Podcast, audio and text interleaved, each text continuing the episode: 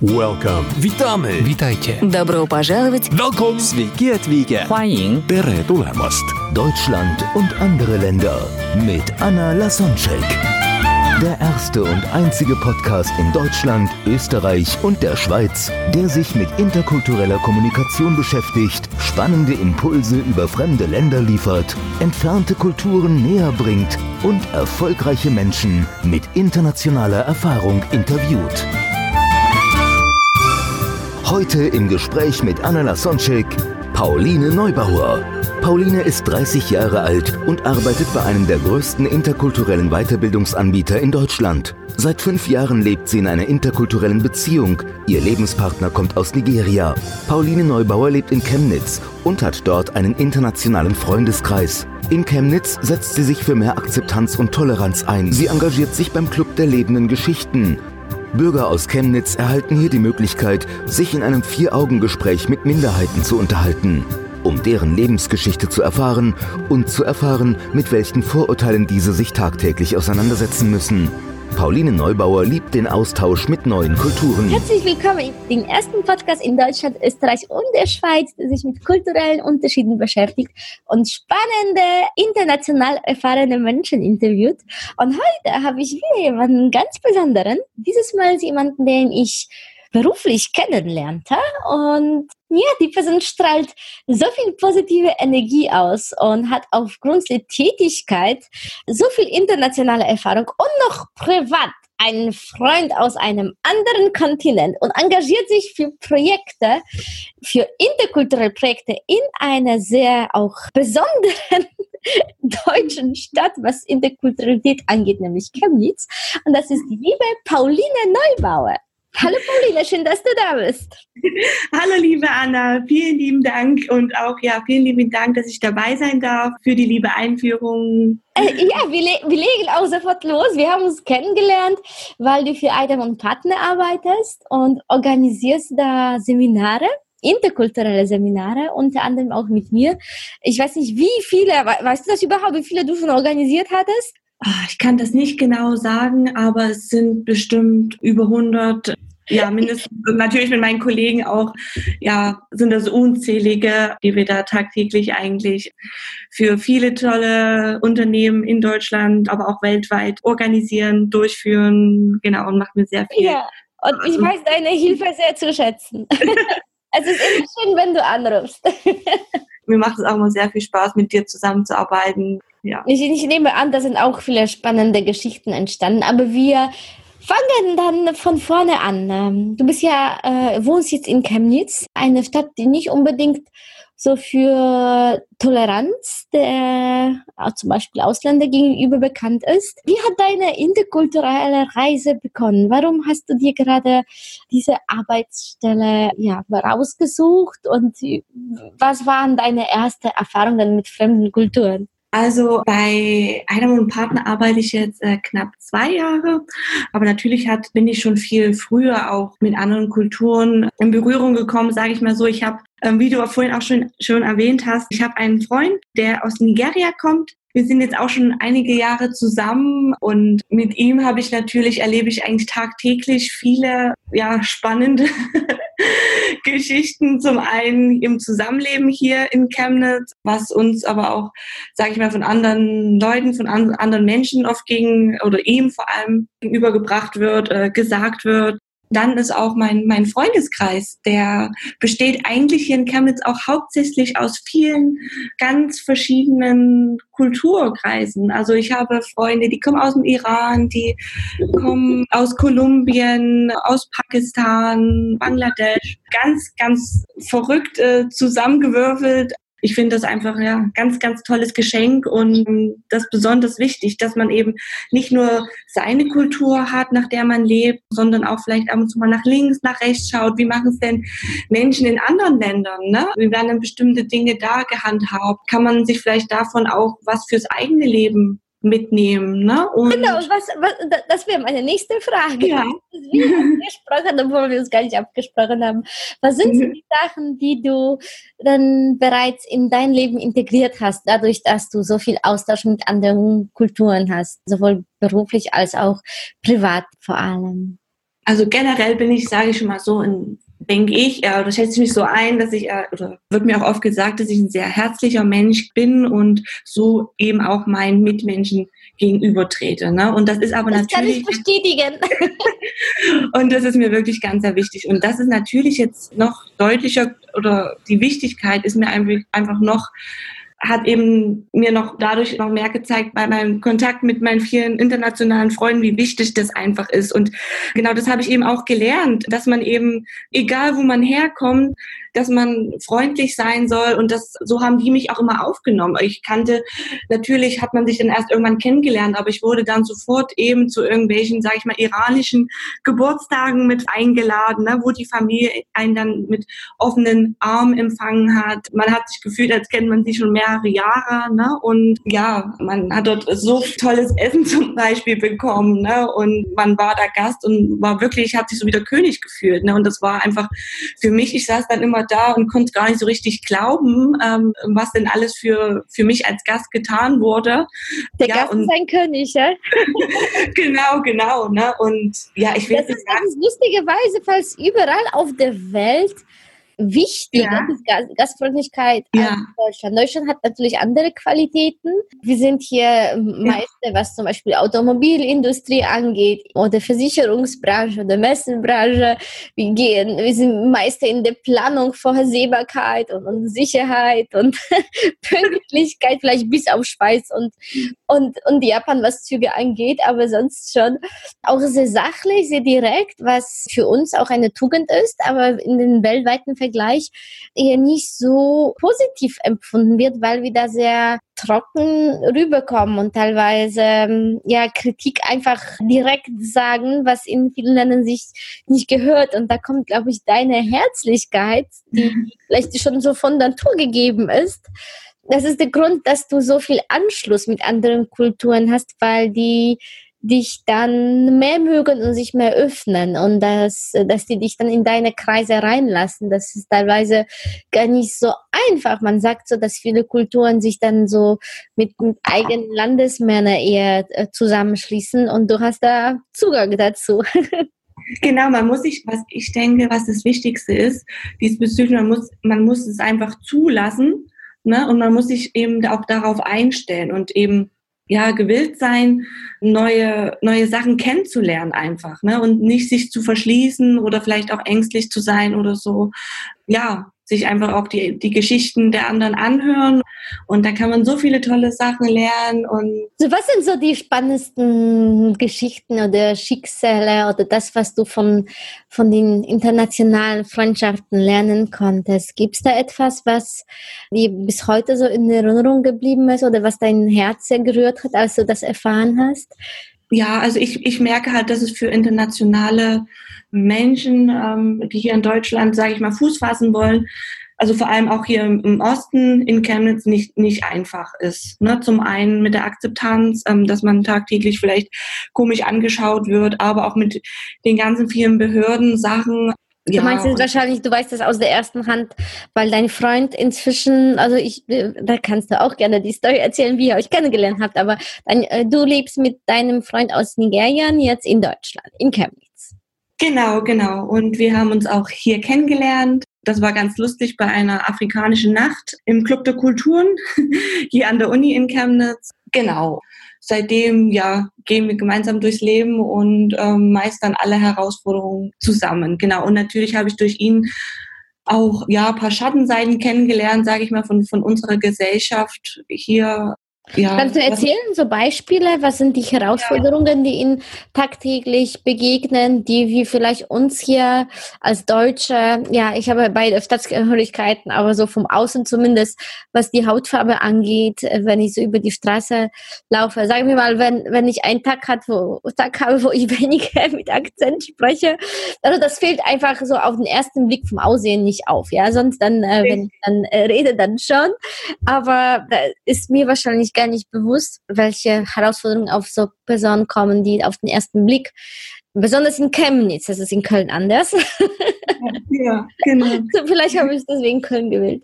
Ja, äh, äh, die Person, aber welche Herausforderungen betrifft so eine Person? Also wir haben, wir laufen zusammen durch die Stadt, ne? Und dann wird er von zwei älteren Damen als blöde Ausländer Flüchtling beschimpft und er ist, ist nur hier, ist nur hier, um Geld zu bekommen, ne? Und sie müssen dafür bezahlen, dass er quasi hier ist und er soll verschwinden und ja, also da, da blutet mir schon dann immer das Herz, ne? Also das war zum Beispiel eine Sache, aber dann auch, als wir mal zusammen schwimmen waren, dass dann eben zwei Damen sich unterhalten haben, ähm, schau mal, wer hier kommt, als wir gerade ins Becken steigen wollten zum Schwimmen.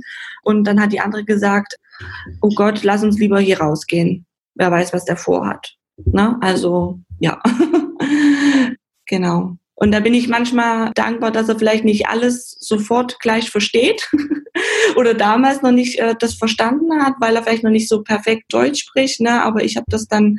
Das heißt, ihr unterhaltet sich auf Englisch? Es ist immer so ein Mix Deutsch-Englisch, aber mittlerweile wird es schon hauptsächlich äh, Deutsch. Also es wird auch immer besser. Ne? Also er versteht auch sehr gut, sehr viel mittlerweile. Natürlich aber gibt es immer so, so, so kleine Sachen mit der Grammatik oder so. Ne? Das ist ja nicht ganz so einfach.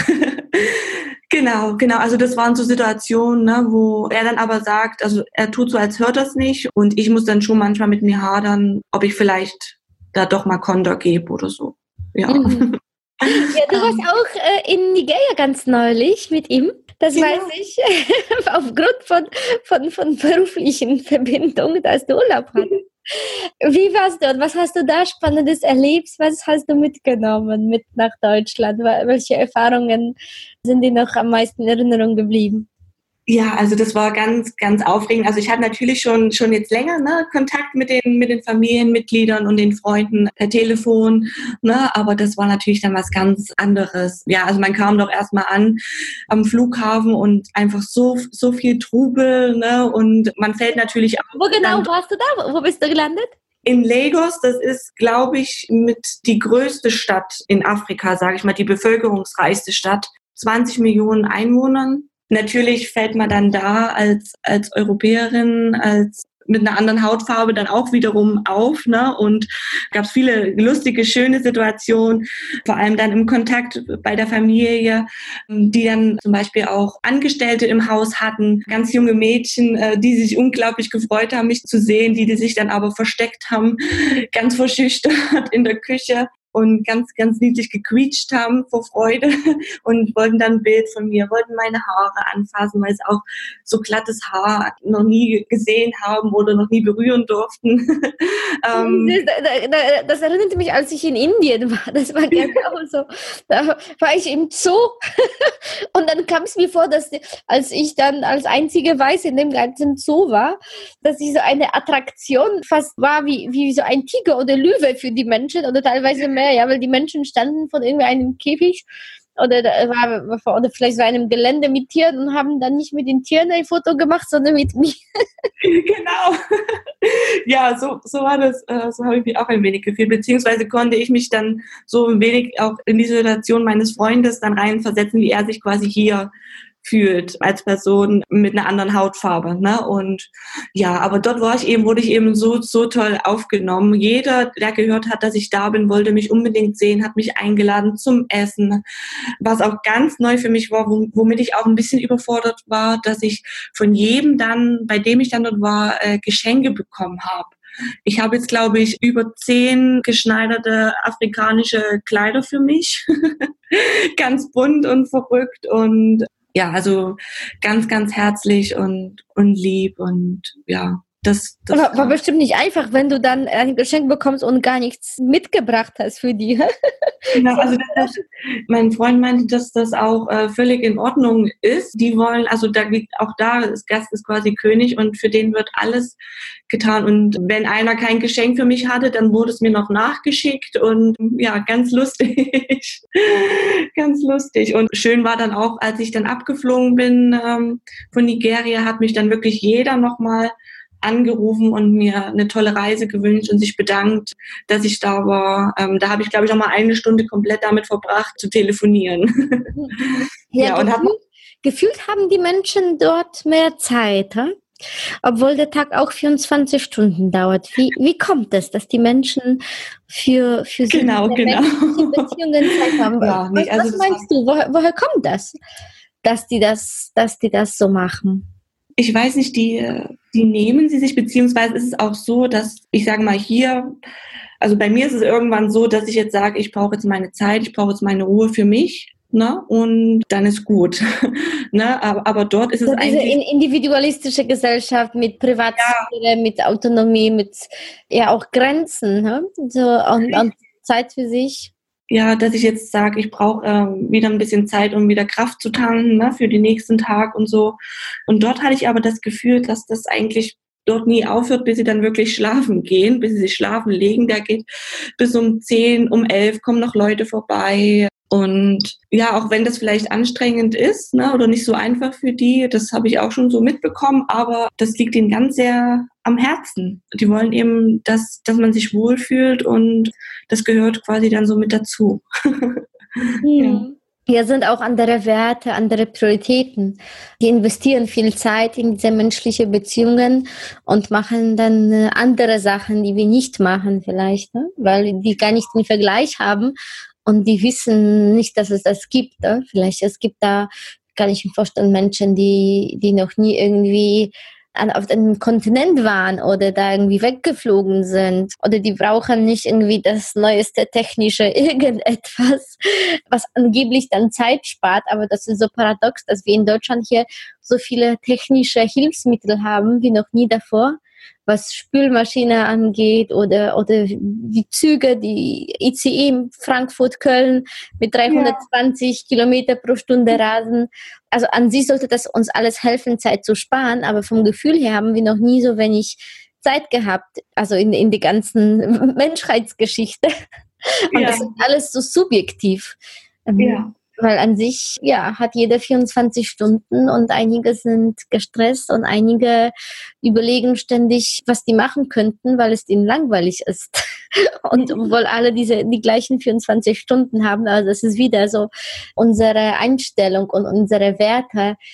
Und auch die Kultur, in der wir leben, beeinflusst uns sehr, wie wir über Zeit auch nachdenken. Sollen wir die Zeit sparen, nützen oder sollen wir die Zeit genießen und im Moment leben? Und ich habe das Gefühl, dass wir wir das hier ein bisschen mehr nach uns ausrichten, ne, als dann eben zum Beispiel dort in Nigeria, ähm, die, sage ich mal, die ich kennengelernt habe, hauptsächlich also noch nicht groß verreist sind, ne? oder auch generell in Nigeria nicht groß verreisen. Ne? Das kommt jetzt erst so nach und nach, kommt das auch, dass sie sagen, die verreisen jetzt mal in andere Länder. Also sie können es, ne? also da gibt es natürlich auch wieder die große Spanne zwischen arm und reich, ne? aber ja, zum Beispiel, dass wir jetzt sagen, wir fahren jetzt einfach mal ein Wochenende weg und erholen uns an die Ostsee oder nach Südtirol oder so, was recht fix geht, ne? das sieht man da zum Beispiel nicht so oft. Da wird viel gearbeitet oder halt dann sich um Gäste gekümmert, äh, empfangen oder zu großen Hochzeiten gegangen.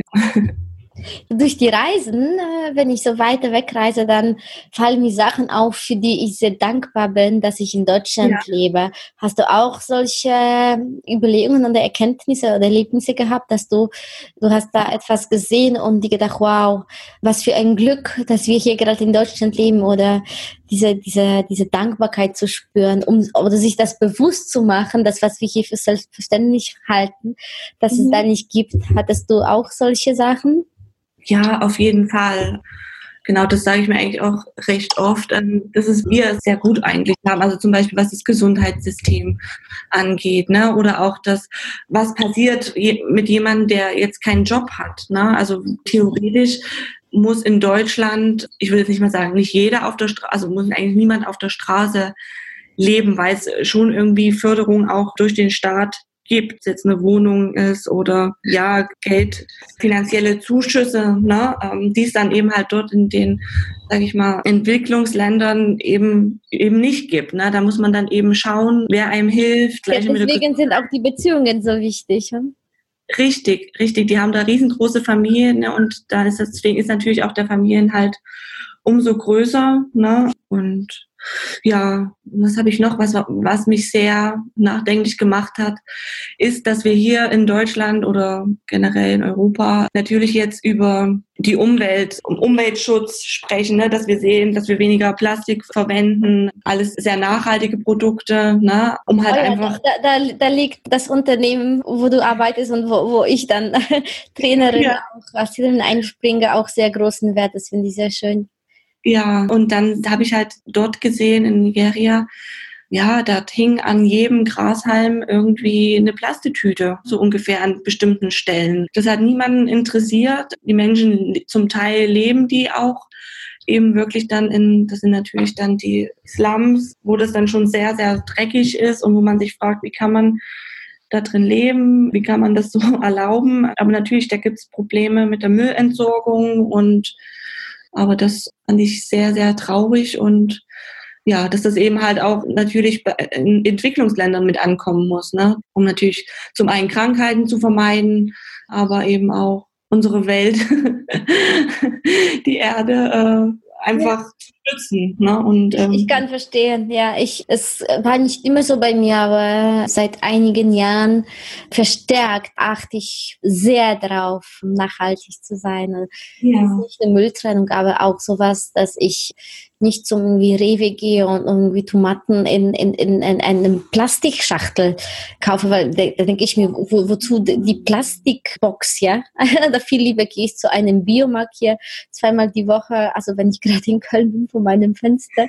Teilweise sogar plane ich meine Reise so, dass ich hier so ankomme, dass ich hier zum Biomarkt vor meinem Fenster gehen kann, weil ich weiß, da, das ist regional und da, und da gibt's keine Plastiktüte rund um die Möhren die man, ja. kein, also ich weiß nicht, ich verstehe das nicht, warum sind die da?